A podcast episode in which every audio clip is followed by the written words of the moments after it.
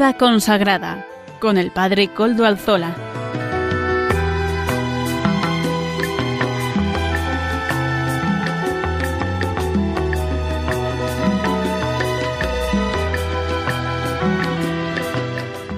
Buenas tardes, hermanos, amigos y oyentes. Hoy es jueves y son las 5 de la tarde, una hora menos en las Islas Canarias. Es por tanto la hora de vida consagrada en Radio María. Les saluda quien les habla, y además lo hago con mucho gusto, Padre Coldo Alzola, Trinitario, que emito como siempre, como es costumbre en mí, desde Algorta, Pizcaya. Acabo de regresar, ayer, estaba en, acabo de regresar de Almodóvar del Campo, en Ciudad Real. Eh, mi saludo vaya a todas aquellas personas de aquella hermosa villa manchega, ¿verdad? Que ayer me acogieron con tanto gusto y, en donde estuve tan contento y tan feliz, tan bien acogido, ¿verdad? Eh, ayer estaba yo allí porque estábamos celebrando, están celebrando en el pueblo natal de San Juan Bautista de la Concepción, reformador trinitario, la novena en honor al santo y me invitaron para poder también yo participar en la misma. Agradezco enormemente toda la, delicadeza y todo, todas las atenciones que he recibido allí. Además, mm, pude grabar con ellos en la sacristía después de la misa, pude grabar una entrevista espontánea con diferentes devotos y hasta con el párroco del pueblo, Juan Carlos, a quien saludo, Juan Carlos Torres, a quien saludo afectuosamente, y, y bueno, luego vamos a poderlo reproducir en el programa. Eh, fue una jornada entrañable. Dicen por ahí que los sacerdotes tenemos muchas casas y es cierto porque quien es sacerdote siempre encuentra hogar, siempre encuentra manos de acogida, ¿no? Yo creo que es propio de los cristianos, pero de un modo particular los sacerdotes, que solemos estar bien recibidos allí donde hay iglesia, allí donde hay parroquia, allí donde hay sana eclesiología. Por eso agradezco desde aquí a aquellos hermanos que me acogieron con tanto cariño y con tanto y con tan buen hacer, porque también hay que decirlo, lo hicieron muy bien. Así que bendito sea, me alegré además poder contar ayer con un grupo escolar del pueblo, del Colegio Maestro Ávila y Santa Teresa, un colegio concertado de la villa, que también quisieron participar en la liturgia del día de ayer. Bueno, también hoy, volviendo aquí, eh, saludamos a quienes nos están ayudando en el control, hoy en Madrid, Gracias a ellos podemos emitir. Les recuerdo que ustedes se pueden poner en contacto con el programa, con la página en, el correo electrónico del mismo, vida consagrada Ustedes me pueden escribir y yo les contestaré. Además recuerdo que ahora la radio se escucha de mil maneras y se puede escuchar a otras horas. Esto nos lo da los podcasts de la radio eh, nuestro lo suben también a la web de podcast de Radio María. Agradezco a Radio María su esfuerzo de podernos ofrecer estos medios para que nosotros podamos aprovecharlos, ¿verdad? Gracias Radio María por su esfuerzo. ¿eh? Agradecemos vivamente. Eh, además, también saben ustedes que pueden pedir todas las copias que deseen a la emisora, a Radio María. Así que, adelante, adelante, háganlo les, atenderán con sumo gusto, con sumo gusto, como yo también hoy hablo con ustedes con sumo gusto. Y sin más, si les parece, vamos a hacernos eco de la audiencia general de ayer del Santo Padre. Yo sé que Radio María también suele dar eh, cumplida referencia a las audiencias del Papa, pero bueno, a mí también me gusta hacerlo. El Papa advirtió ayer contra la tendencia de quedarse instalados en los sentimientos melancólicos que producen un cierto placer, pero que impiden pasar página o salir adelante. Dijo que esa costumbre de saborear la tristeza es en realidad victimismo.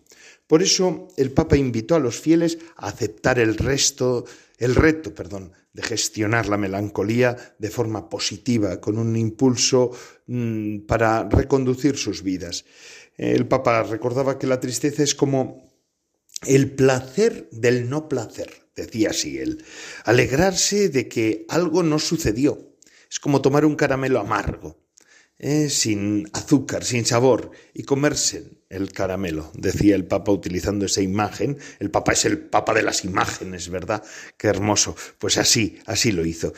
Durante su saludo a los peregrinos en italiano, el Papa pidió que no se olviden de los que sufren la guerra en Ucrania, Palestina, Israel, Birmania. Francisco finalizó su audiencia recordando una festividad perdón, de que la Iglesia celebrará pronto, que es la Virgen de Lourdes, ¿verdad?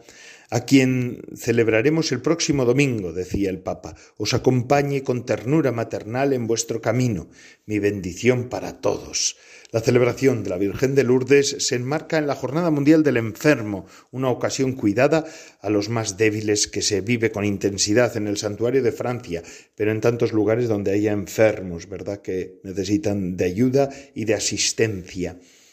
También este domingo en España celebraremos de la mano de Manos Unidas, que es la ONG que las mujeres de Acción Católica eh, iniciaron en el seno de la Iglesia, la jornada contra el hambre. Así que para nosotros se juntan estas dos cosas, manos unidas y la jornada contra el hambre, eh, y con nuestra, cuando se nos pide también nuestra solidaridad, y a la vez también la Virgen de Lourdes y la jornada del enfermo. Así pues, y ahora ya vamos a escuchar el, el resumen en español que hizo el Santo Padre ayer, miércoles, en la en la audiencia general de, que hizo en el Vaticano en español. Vamos a escucharlo. Adelante, Santo Padre. Queridos hermanos y hermanas, en la catequesis de hoy reflexionamos sobre el vicio de la tristeza. Se trata de ese estado de ánimo que todos llegamos a experimentar en algún momento de nuestra vida. Se presenta como un sentimiento de abatimiento, y de aflicción constante y está ligado a una experiencia de pérdida de algo o de alguien. Podemos distinguir dos tipos de tristeza. Por un lado está la tristeza que lleva a la salvación si se vive según la fe, porque nos impulsa a mirar nuestro interior, nos inspira el dolor y la amargura de haber pecado, colocándonos así en el camino de arrepentimiento y en la esperanza de recuperar la amistad con Dios. Pero por otro lado, tenemos otra tristeza, aquella tristeza que, si nos descuidamos, puede convertirse en una enfermedad del alma, como un gusano que corroe y destruye el corazón. Nos hará bien, pues, combatir esta segunda tristeza, esta enfermedad, con la fe en la resurrección de Cristo que nos colma de esperanza, de gozo y de paz. Muchas gracias, Santo Padre, por estas palabras suyas, por esta eh, eh, por, las palabras que nos dirige todos los miércoles, ¿verdad? El Santo Padre, el Papa Francisco, nos ofrece unas pautas que nos pueden ayudar a nosotros para poder mejor entender nuestra vida cristiana. Además, ahora con estos de, con este catequesis sobre los vicios, pues es una cosa que verdaderamente nos, nos alegra profundamente poder escuchar. Como les he dicho en el programa al comienzo, yo ayer estaba en Almodóvar del Campo, en Ciudad Real. Allí celebrábamos la novena por nuestro santo reformador, el reformador trinitario, cuya fiesta este año no se puede celebrar, se, traslada en donde solemnidad, como es el pueblo de Almodóvar del Campo, pero eh, se celebra el 14 de enero. Este año, pues saben ustedes que cae el miércoles de ceniza, el 14 de, de febrero. Pero bueno, ellos, no obstante, han querido celebrar la novena de preparación, como todos los años lo hacían, ¿verdad? Para después poder celebrar el 15 la fiesta, la solemnidad de San Juan Bautista de la Concepción. Almodóvar del Campo es una ciudad, una villa hermosísima, extraordinaria, en el corazón de, bueno, allá hacia el sur de Castilla-La Mancha, en el corazón de Ciudad Real eh, cuna de dos santos grandes, San Juan de Ávila y San Juan Bautista de la Concepción. No es cualquier sitio, ¿verdad? En ese sentido, yo decía, madre mía, pensar que yo estoy aquí donde nacieron estos dos grandes santos. San Juan Bautista de la Concepción fue reformador trinitario, nacido en, mil, 1561 y fallecido el 10 de julio de 1561 y falleció el 14 de febrero de 1213 de 1613, perdón, el 14 de febrero de 1613. Nació el 10 de julio de 1561, murió el 14 de febrero de 1613. Eh, desde joven una familia muy querida, una familia de labriegos, acomodada dentro de lo que cabe, y pues mm, un hombre que, que tiene una experiencia familiar buena, sobre la que después se fundamentará toda su experiencia religiosa, ¿no? En, esa, en el hogar es donde uno empieza a vivir lo que después será en la vida.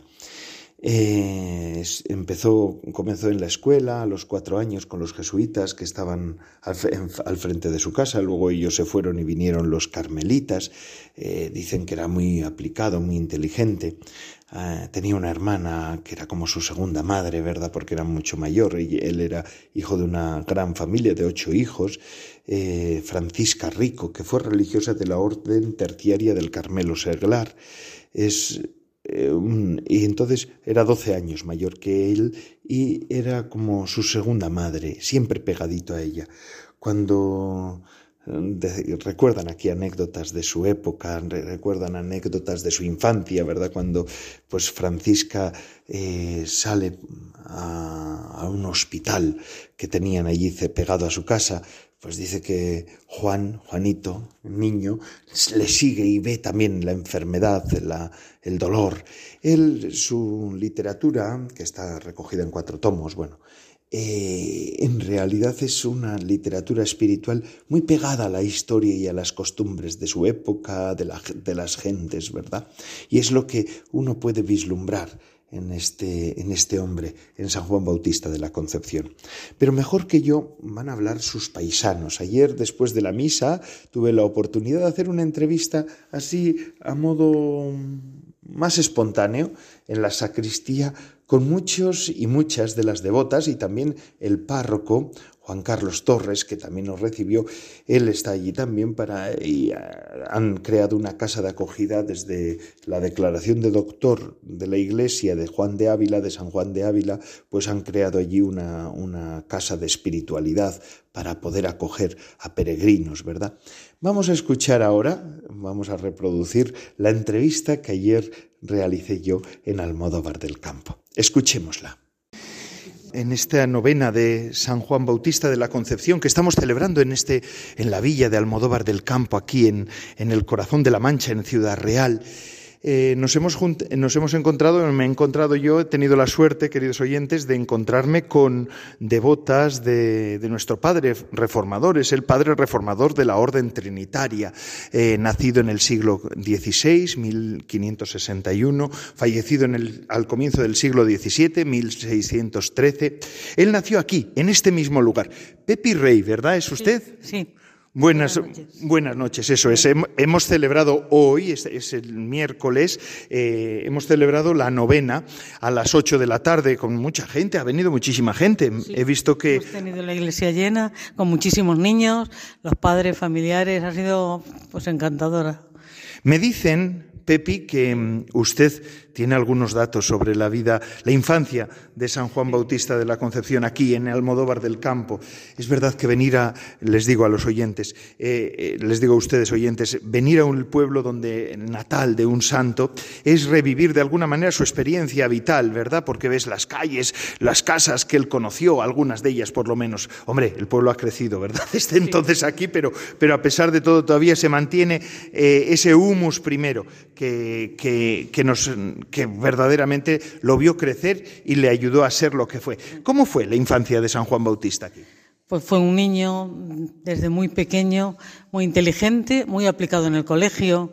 El colegio que él iba al colegio que estaba enfrente de su casa. Eso es. Enfrente de su casa había pues un solar, una vivienda que pertenecía al ayuntamiento y se lo tenía cedido el ayuntamiento a los jesuitas. Él desde los cuatro años ya se forma en ese sitio. Estudia, él llega a decir, eh, palabras suyas, que la poca gramática que sé la aprendí en, en este sitio con, con el padre Antonio pero no solamente gramática, matemáticas, le impartían geografía, aritmética, hasta astrología, dicen los, los escritos que estudió, que estudió ahí. Después de los jesuitas se marcharían y, y, siguen los carmelitas. Y él conoció el tiempo en el que estaban los carmelitas. De hecho, por esa casa pasó también la santa en alguno de los capítulos que se celebraron en esa casa, ¿verdad? Sí, en el primer capítulo de la Reforma Carmelita eh, vienen Almodóvar, entre otros, Santa Teresa de Jesús, nada menos, y San Juan de la Cruz.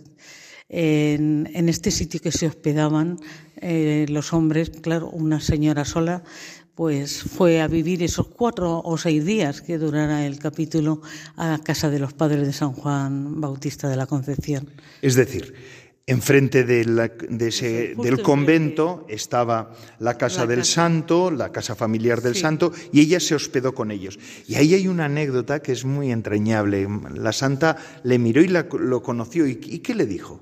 Pues al despedirse estaban los ocho hermanos en fila, eh, pendientes de lo que su madre y, y, Santa Teresa hablaban. Santa Teresa se levanta el velo, el sayal de la cabeza, coge entre sus manos la carita de San Juan Bautista, que era un niño, y le dice, sepa usted, señora, que este niño será reformador de una gran causa que ya se verá. Madre mía, Madre tuvo el don de profecía en ya aquel creo, momento. Ya lo creo que sí, sí. Este pueblo, Almodóvar del Campo, sigue queriendo al santo, ¿verdad? Porque aquí, Isabel, ¿cómo te apellidas tú? Fernández del Río. Bueno, ella la ha conocido porque es la que ha contactado conmigo para que yo pudiera venir, ¿verdad? Porque usted es la hermana mayor. Soy la hermana mayor de la Hermandad de San Juan de Ávila y San Juan Bautista de la Concepción. San Juan de Ávila y San Juan Bautista de la Concepción, porque esta cun, este pueblo no es cuna solamente de un, del reformador trinitario, San Juan Bautista de la Concepción, que estos días estamos festejando, sino es también de San Juan de Ávila, nada más y nada menos, reformador de la vida secular diocesana, ¿verdad? Sí, sí. Y desde el año 2012, doctor de la Iglesia Universal, el cuarto doctor de España, el 36 del mundo, nombrado por el Papa Benedicto XVI. Un, una figura importante. De hecho, esto igual no lo sabía, pero bueno, la causa de San Juan de Ávila durante años la llevaron los trinitarios, ¿verdad? Por una de las aportaciones que hicimos también a, esta tarea, a los trinitarios descalzos. ¿Cómo se vive esta, esta, esta novena que están celebrando? También entiendo que por San Juan de Ávila también se hace novena, ¿verdad? Se hace novena por los dos santos y se viven pues muy fervorosamente, la verdad. Eh, la hermandad la prepara invitando cada día pues a un colectivo, que en este caso de hoy han sido un colegio, pero puede ser asociaciones, hermandades de gloria, de pasión, en fin, distintos colectivos. Vaya, que todo el pueblo participa en esto. Y es que aquí tenemos una pequeña representación de feligreses, de fieles y devotos de los dos santos y del santo, de nuestro reformador. Aquí veo que usted, hermana, ¿cómo se llama? María Funes. María Funes, veo que tiene hasta la cruz trinitaria por pendón, ¿verdad?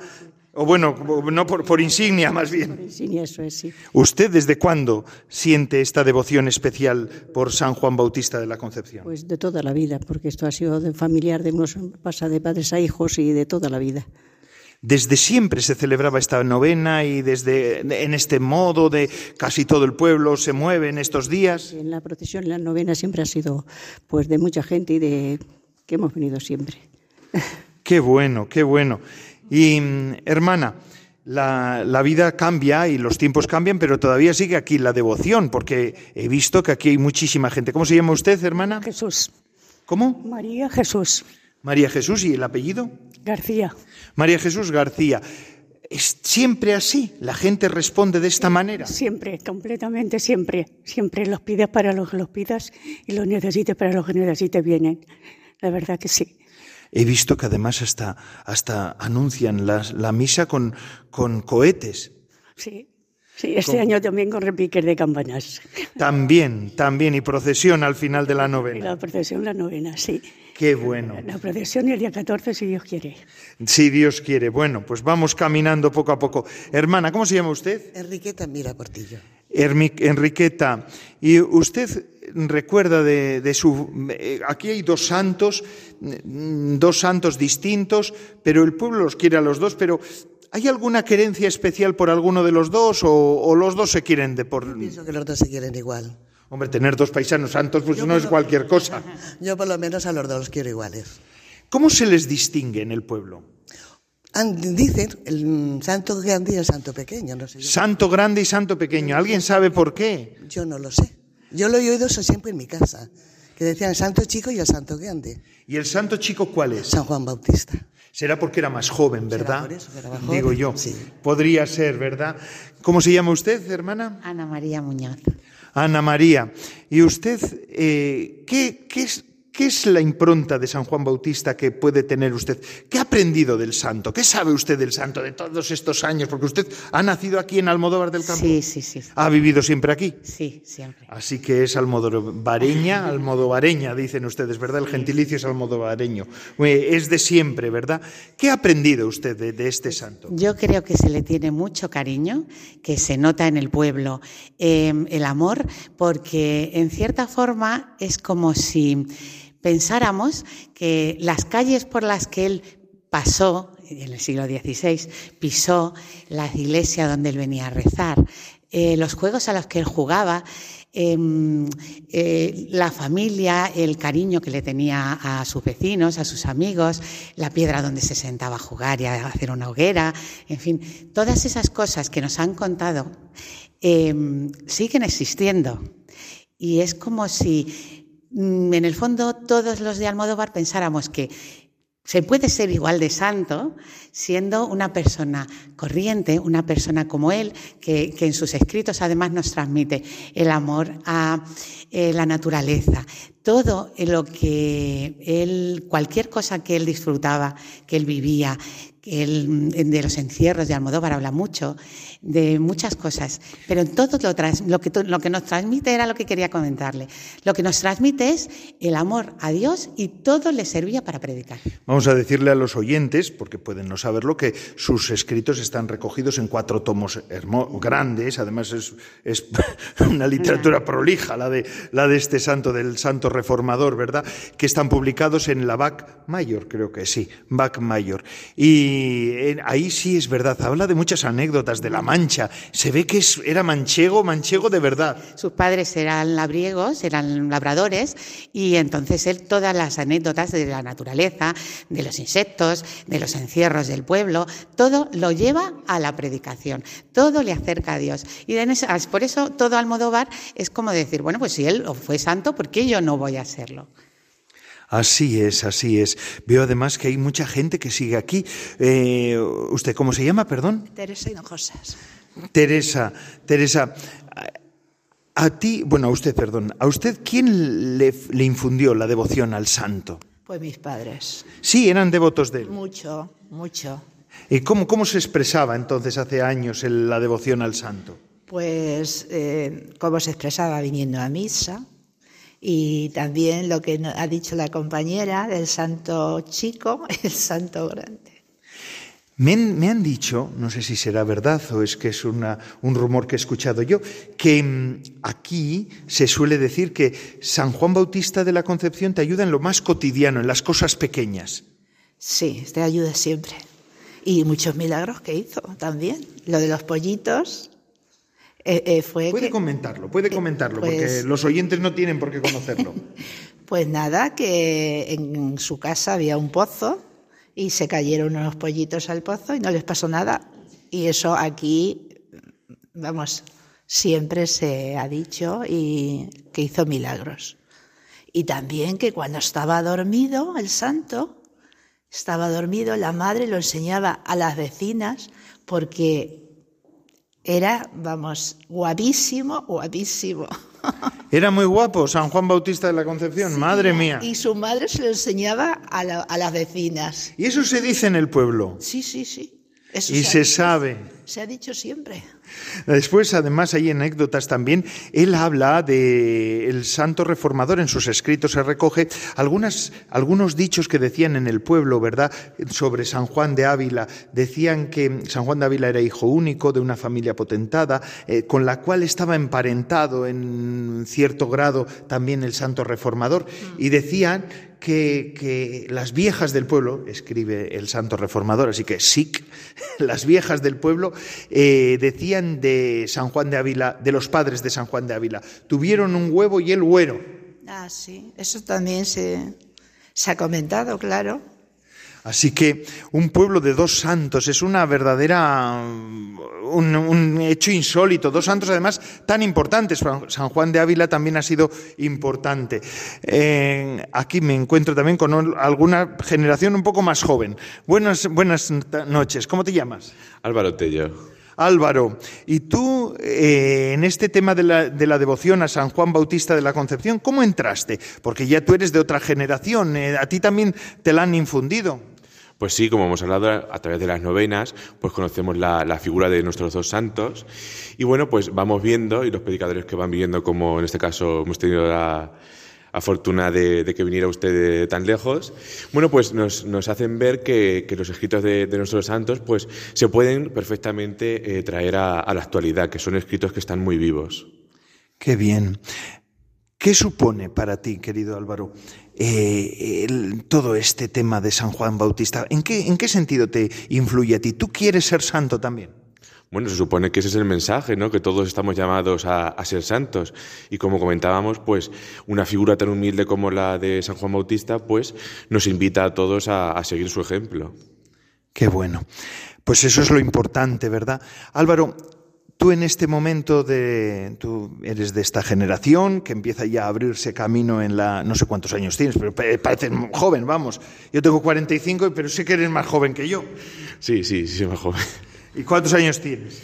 28. ¿Ves? Pues está iniciándose en la vida, entrando en la vida.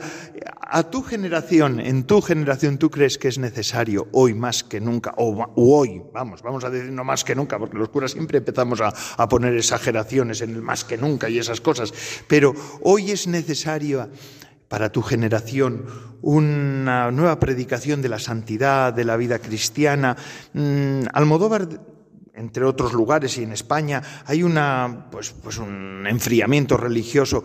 ¿Tú cómo vives tú la fe en medio de, tus- de, de todas las circunstancias que te toca vivir? Bueno, sí es cierto que es conocido por todos pues, la, difícil situación que puede atravesar este, este, en este sentido pues, dentro de, de otras generaciones más, más nuevas o más jóvenes. Y bueno, pues sí, sí estaría claro que, bueno, pues sí que es importante, como digo, volver a, a- fijarnos en estas figuras, pues que, que llegaron a ser santos y cómo, pues, desde su sencillez y humildad, pues poco a poco podemos ir fijándonos en ellos para, para seguir avanzando. Y también discernir. No sé si tú ya tienes discernida tu vocación, pero puede ser que el Señor te llame a mucho.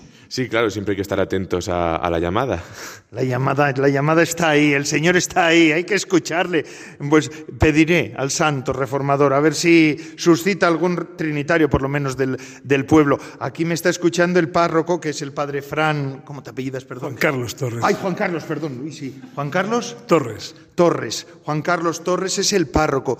Me han dicho que llevas ya 12 años en esta parroquia, porque viniste justo, justo, bueno, tuteo, los sacerdotes nos tuteamos, eh, viniste cuando ah, declararon eh, doctor de la Iglesia a San Juan de Ávila. Sí, sí, efectivamente. En septiembre de 2012. ¿Tú eres de esta zona, de esta zona de Ciudad Sí, Real? yo soy de San Ciprestazgo, de un pueblo que se llama Puerto Llano, que está a nueve kilómetros de aquí. Ah, bueno, aquí mismo, a tiro de piedra. Yo he pasado por allá hoy para venir para acá. Eh, a los oyentes de la figura también hemos hablado de San Juan Bautista de la Concepción, ahora hablamos de San Juan de Ávila. Eh, como sacerdote, como además sé que en estos últimos tiempos habéis hecho un esfuerzo muy grande, tú a la cabeza, eh, pero también te acompañan muchos voluntarios para hacer una acogida a todos los peregrinos que vienen por la figura de San Juan de Ávila y por todos sus escritos, su sabiduría, su ciencia. ¿Qué nos querrías decir? ¿Alguna cosa del mensaje de San Juan de Ávila para nuestro tiempo? Bueno, San Juan de Ávila es eh, llamado doctor del amor divino. Es decir, eh, San Juan de Ávila eh, sigue la, corriente reformadora y espiritual posterior a la devota y moderna, y yo creo que está de alguna manera en los umbrales de la mística del XVI, San Juan de Ávila. yo creo que todos estos santos tienen una intuición espiritual importante que es la de fijarse en la humanidad de Cristo. Eh, estamos en el Renacimiento y bueno, pues eh, son santos renacentistas, pero cristianos. Entonces, eh, desde aquella teología más teocéntrica del medievo, se pasa a la contemplación del Dios vivo en la humanidad de Jesucristo. Especialmente San Juan de Ávila se va a fijar muchísimo en la obra de redención de Cristo, como ese eh, Dios hombre ha amado hasta el extremo de dar la vida gratuitamente y cómo su gracia, la gracia de su redención y el don del Espíritu Santo, pues se convierte en fuente de vida, de amor y santidad.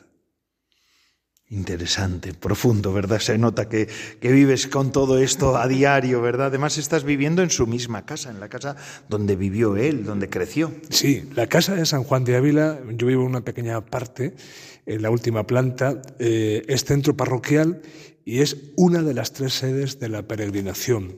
A partir del doctorado, aquí hicimos una ruta de peregrinación eh, que tiene tres hitos fundamentales y donde pretendemos... Eh, mostrar a los peregrinos cuál fue la experiencia eh, fundante de Juan de Ávila, que fue la de su vocación, no solo la de su nacimiento como ser humano o nacimiento al bautismo, sino el nacimiento a su vocación sacerdotal, que lo descubre después de tres años de oración en la cueva de su casa. En la cueva de su casa, quizá eso tienes que explicarlo, porque muchos de los oyentes no lo conocen. Sí, San Juan de Ávila eh, forma parte de, es hijo de una familia mm, potentada, sus padres le mandan a estudiar a Salamanca, eh, letras, derecho, y en el último año deja, deja los estudios. Tiene ahí una crisis existencial y dice, dice de Granada, que es su biógrafo, que sintió un muy particular llamamiento para venirse a qué? Pues a preguntarle al Señor qué quieres de mí. Y está en un proceso mm, que dura tres años, que de alguna manera recorre las vías purgativa, iluminativa, unitiva, ah, y después de ese proceso ya tiene la aquel chaval que deja que deja derecho, que no sabe qué tiene que hacer, que no le gusta el futuro profesional al que le lleva ese mundo. Le pregunta al Señor, ¿qué quieres de mí? Está en ese proceso vocacional tres años. Por eso decimos que el primer seminario de, España, al menos, está aquí en Almodóvar, que es esa cueva. Tendrían que traer a todos los sacerdotes, bueno, a muchos. Ahí la experiencia de la cueva tendríamos que hacerla a muchos. Efectivamente. Entonces, bueno, ahí eh, tenemos... Eh, eh, la ermita de Santa Brígida es la primera sede donde su madre sube a implorar el, don de la vida, por lo tanto eso es trasladable como mensaje actual. Eh, Juan de Ávila como aquel que le pregunta al Señor qué quieres de mí. Desde ahí nosotros invitamos al peregrino siempre a que agradezca su vocación si la conoce y que la renueve. Y si no la conoce, que le pregunte al Señor. Y el tercer hito es la iglesia, es decir, el lugar de la misión. Es decir, Juan de Ávila se hace pan de Eucaristía entregado eh, en el sacerdocio y deja todos sus bienes y se va de aquí. Entonces, bueno, eh, ese, ese íter eh, espiritual, vocacional, lo ponemos en diálogo con la experiencia del peregrino para que no solo conozca lo que le pasó a San Juan de Ávila, sino para que se vaya interrogando y se vaya renovando su propia fe al hacer la peregrinación. Esta peregrinación no se hace tanto con los pies, sino con el corazón. Pero se tiene que venir aquí para ver. ¿verdad? Efectivamente, hay en la página web de Vocatio, www.vocatio.es, ahí está toda la información, teléfonos.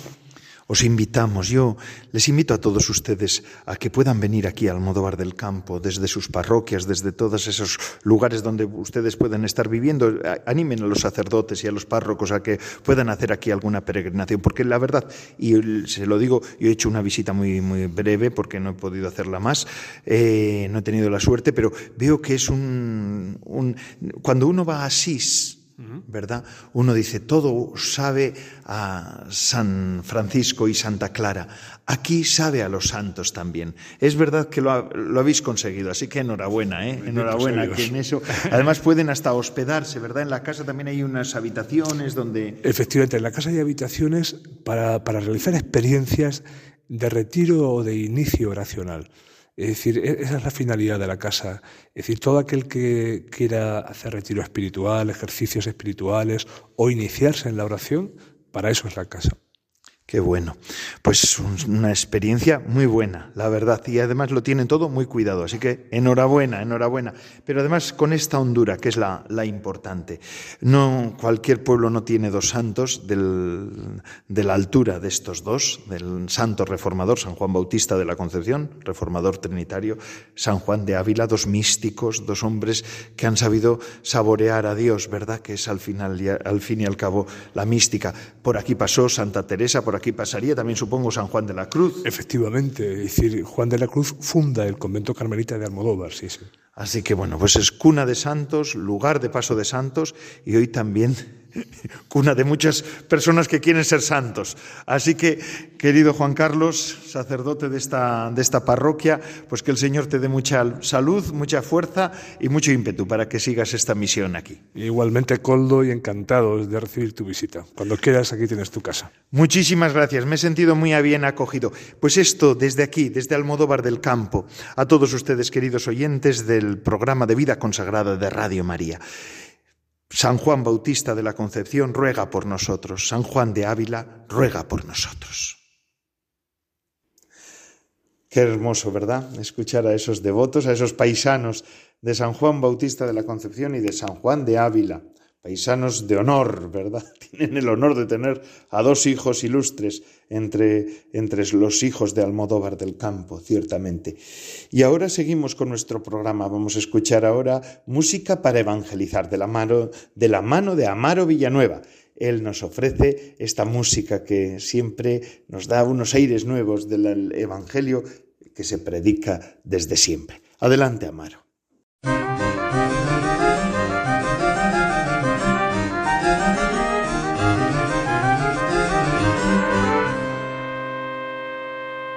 Buenas tardes, Padre Coldo, y buenas tardes a todos los oyentes de Radio María. Bienvenidos a la sección de Música para Evangelizar. Quiero volver es la canción que nos interpreta el cantante católico John Carlo.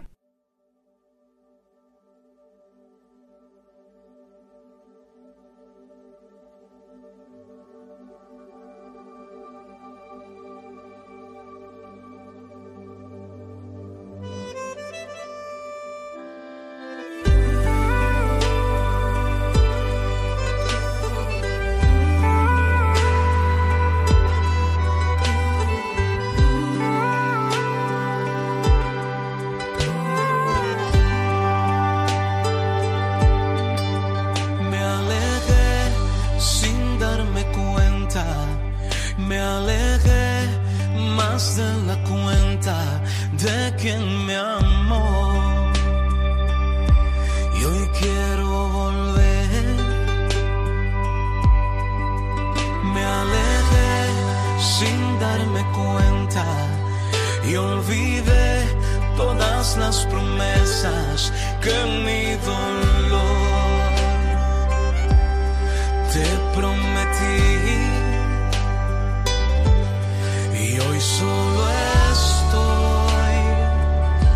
Yo quiero volver. Quiero volver. Porque en tus brazos encontré todo para ser feliz y estando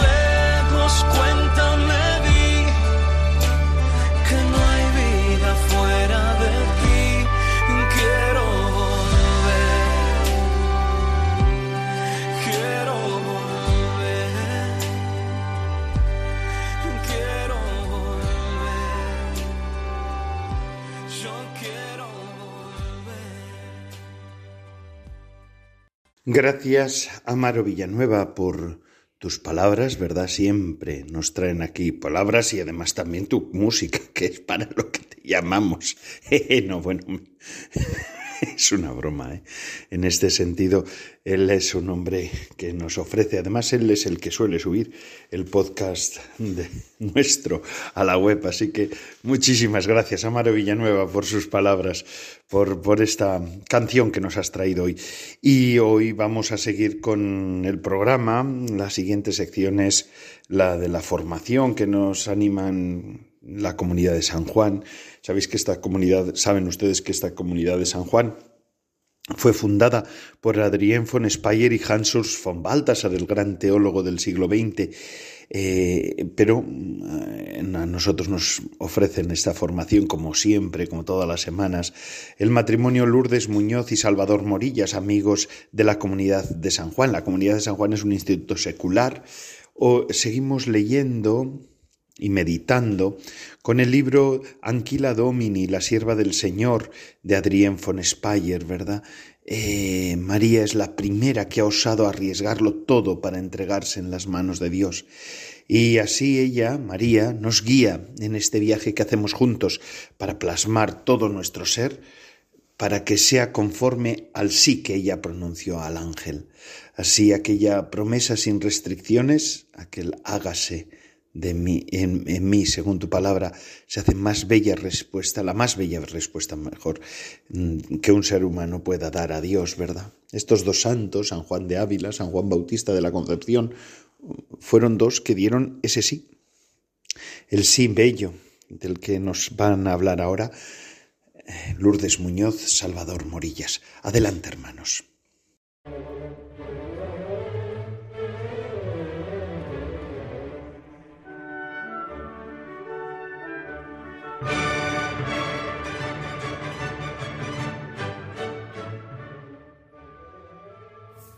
Buenas tardes, bienvenidos al programa semanal de formación animado por la Comunidad San Juan, una comunidad internacional de vida consagrada que vive los votos en medio del mundo y cuyos patronos son San Juan Evangelista y San Ignacio de Loyola. Presenta el matrimonio Salvador Morillas y Lourdes Muñoz. Buenas tardes a todos.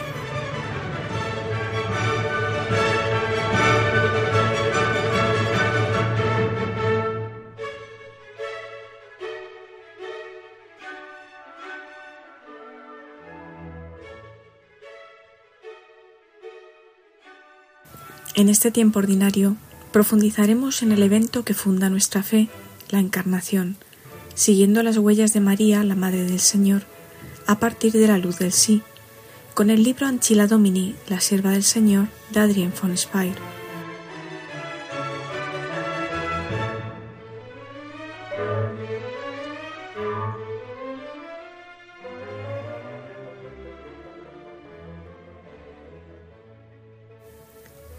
La semana pasada vimos la entrega a Dios del hombre marcado por el pecado original. La entrega de María sin ponderación, sin comparación. Hoy meditaremos sobre los temas siguientes. María, puro servicio. María, servicio libre. María, una relación nueva entre palabra de Dios y respuesta del hombre. María puro servicio. María no conoce otro uso para su espíritu y para su cuerpo que el servicio. Las meditaciones de hoy empiezan con una afirmación. La semana pasada vimos lo que la entrega de María no era. Ahora vemos lo que sí es, y así lo describe nuestro texto. Ella no conoce otro uso para su espíritu y para su cuerpo que el servicio es decir, que María reconoce que su espíritu y cuerpo tienen un fin y ella se conforma a este fin, abandonándose a él con todo su ser. Resuena en nuestros oídos el corazón de los ejercicios espirituales de San Ignacio de Loyola en el número 22. El hombre es criado para alabar, hacer reverencia y servir a Dios nuestro Señor. No nos detendremos aquí para comentar estas palabras preciosas de San Ignacio. Cabe, sin embargo, subrayar que María es la que alaba, hace reverencia y sirve perfectamente a nuestro Señor, y todo esto por su respuesta libre, como veremos a continuación. María, servicio libre. Pero Dios quiere recibir en libertad este servicio como un servicio libre. Su sí no es superfluo. Ella debe pronunciarlo. Hágase en mí según tu palabra. Y su propia palabra es igualmente tan fundacional, tan fundamental, cuanto está fundada ella misma en la palabra de Dios. Una vez más, en estas palabras emerge la importancia de la libertad, que está en el corazón de la relación del cristiano con Dios. Esta libertad es inalienable para cada cristiano, porque Dios mismo es libertad pura. Así que, como Dios sirve a Dios libremente, el Hijo se ofrece libremente para la redención, y así sirve al Padre y al Espíritu Santo y a todos nosotros, él nos invita, nos alienta a entregarnos libremente también. Y la primera que responde perfectamente es María. Su respuesta, por eso, no es superflua, debe pronunciarla y al hacerlo abre camino. Sí, porque Dios siempre toma en serio lo que dicen sus elegidos, y lo que María pone como inicio es fundacional, como había sido el sí de todos los patriarcas y profetas, un sí que apuntaba a un designio de Dios que todavía no había sido revelado y que, sin embargo, en la escena del ángel se manifiesta por completo. Y María se apoya en todas las palabras del Antiguo Testamento de donde ella viene históricamente, y se apoya también en la palabra que viene a ella por medio del ángel. Por eso su sí es fundacional, porque ella no tiene reparo en fundamentar su propia palabra, hágase en mí, en la palabra del ángel, según tu palabra, en la que resuena la palabra de Dios. Con ella podemos también nosotros decir sí al plan de redención de Dios, y así ponernos en el cauce de María. A partir del sí de María, cambia totalmente la relación entre palabra de Dios y respuesta del hombre, como vemos ahora. María, una relación nueva entre palabra de Dios y respuesta del hombre. Y ella también puede pronunciarlo porque es la Inmaculada Concepción y por tanto está preparada para ponerse de tal manera a disposición. Y así crea una relación nueva entre la palabra de Dios y la respuesta del hombre. María, como hemos visto en las primeras formaciones, es un ser único en muchos aspectos. El principal es su haber sido preservada del pecado original, su no estar bajo este signo que nos caracteriza a todos. Cuando después del pecado original Dios habla con Adán, algo se ha torcido. Es más, se ha torcido incluso antes de que Dios hable. Oyeron luego el ruido de los pasos de Yahvé, Dios, que se paseaba por el jardín a la hora de la brisa, y el hombre y su mujer se ocultaron de la vista de Yahvé Dios por entre los árboles del jardín. Génesis 3:8. Se ha pasado de una relación de amistad entre criatura y creador a una relación de miedo y sospecha. Esta relación de miedo y sospecha está siempre al acecho en nosotros, y surge a menudo de forma asombrosamente clara en nuestro entorno cuando se empieza a hablar seriamente de una vocación. Pero ¿no podrías hacer el bien a tu alrededor sin dar el paso de la consagración, sin el sacerdocio, sin hacerte monja? No es difícil ver que en nuestro interlocutor el bien que uno podía hacer está de alguna forma ligado a su libertad personal total. La entrega de la libertad es algo demasiado arriesgado, así que se nos pone ante nuestros ojos el bien que podríamos hacer guardando nuestra libertad. En todo esto se ve cómo la imagen de Dios en nuestros interlocutores está torcida. El miedo y la sospecha surgen una y otra vez. ya no se ve más que Dios es el sumo bien, la suma belleza, la suma bondad, y que entregando nuestra vida a Él, hacemos, aunque esta palabra no es en absoluto la adecuada, el sumo bien, el bien como nunca hubiéramos podido imaginar. Este paso en lo desconocido, en el bien desconocido que sin embargo nos corresponde perfectamente, porque ha sido pensado desde siempre para nosotros. Este paso es posible porque María crea una relación nueva entre la palabra de Dios y la respuesta del hombre. El hombre, gracias a la Inmaculada Concepción de la Madre, en esta gracia suya, vuelve a poder responder sin sospecha, sin dudas, con entrega perfecta.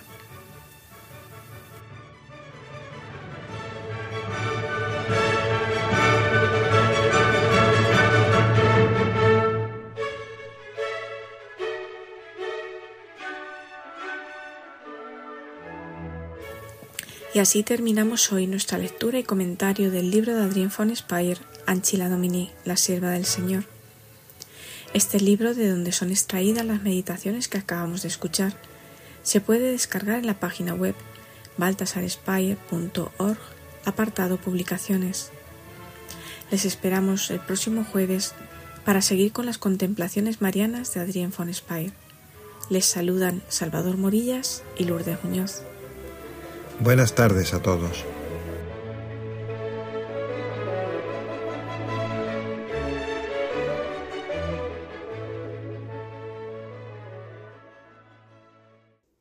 Gracias, Salvador Morillas, Lourdes Muñoz por estas palabras. Comunidad de San Juan, fundada por Adrián von Speyer y Hans von Balthasar, nos colaboran todas las semanas con la formación y es algo hermoso, ¿verdad? Poder escuchar estas palabras tan profundas de, de, estos dos, de esta mística, Adrián von Speyer.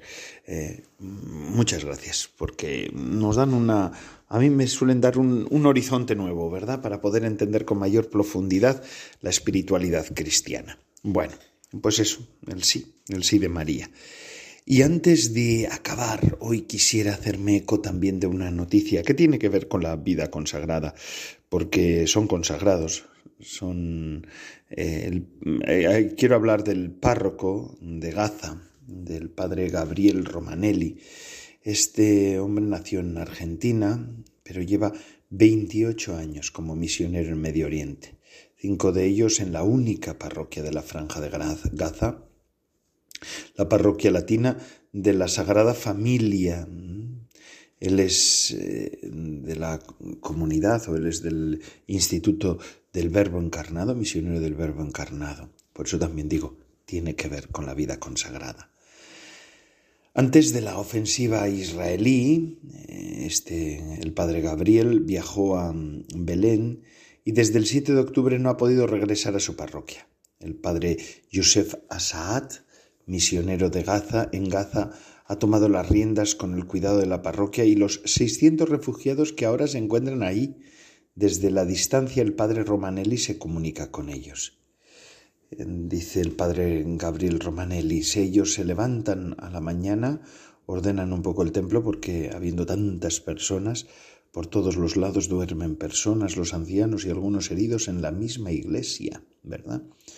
Dicen que lo primero que hacen es el rosario, celebran la misa, después van a los servicios, es decir, para ordenar la parroquia que pasó a ser campo de refugiados.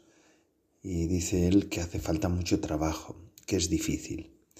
Entre esos refugiados hay católicos y griegos ortodoxos.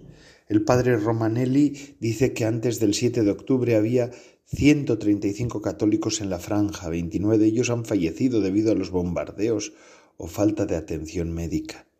Dos mujeres fueron asesinadas también por francotiradores. Para enfrentar el día a día, los que permanecen en la parroquia eh, del norte de Gaza se han organizado en comisiones de limpieza, de recogida de alimentos y también de agua, de cuidado a los enfermos y profesores que imparten clases a los niños. Los niños no han dejado de tener clases, ¿no? El día a día, dice el padre Gabriel, se hace difícil. Después cocinan dos veces por semana para distribuir lo que se consigue. Se consigue poco y a veces a precios muy altos, muy caros. Estos días, como les decía, desde que se alejó el ejército, la gente puede salir durante el día, mm, pero no se puede alejar mucho, ¿verdad? Entonces van, cada uno consigue lo que consigue, se pone en común, viven en común. El padre Romanelli dice que la frecuencia de los sacramentos es lo que mantiene a los fieles con esperanza. Bueno, dice él, recojo palabras textuales suyas, ¿eh? Si Gaza no es un infierno es porque Jesús sigue estando ahí en la Eucaristía y sigue llegando a las almas por medio de la acción pastoral. En la parroquia se siguen celebrando bautismos, se ofrece la unción a los enfermos. Además, el Papa Francisco llama todos los días al Padre Yusef para recibir de primera mano las noticias y también dar su bendición. Bueno, pues estas noticias que nos llegan, esta es la iglesia verdadera, ¿eh? Esta es la iglesia.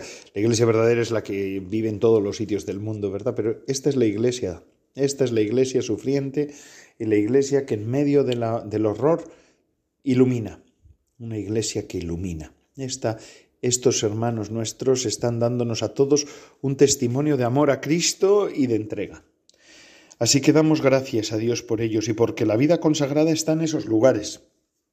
La Iglesia está gracias también a la vida consagrada. Este es el gran don de la, de la vida consagrada, de la vida religiosa a la Iglesia, bendito sea. Y que sigamos haciéndolo, ¿verdad? Sigamos estando presentes en esos lugares donde ya casi nadie puede estar. Eso es nuestra carisma, esta es nuestra realidad. Nosotros que lo hemos dejado todo por Cristo, seamos verdaderamente, fiémonos verdaderamente de Él, que es el Señor de la historia, el que va a poner orden y el que al final llevará la consumación perfecta, la creación y se la entregará de nuevo al Padre. Y con estas palabras concluyo hoy nuestro programa de vida consagrada en el que estamos. Hermanos queridos, que Dios les bendiga. Yo les pido, como siempre, que recen por mí, yo lo hago por ustedes. Se despide de todos ustedes quien les habla, Padre Coldo Alzola, Trinitario. Hasta la semana que viene, si Dios lo quiere.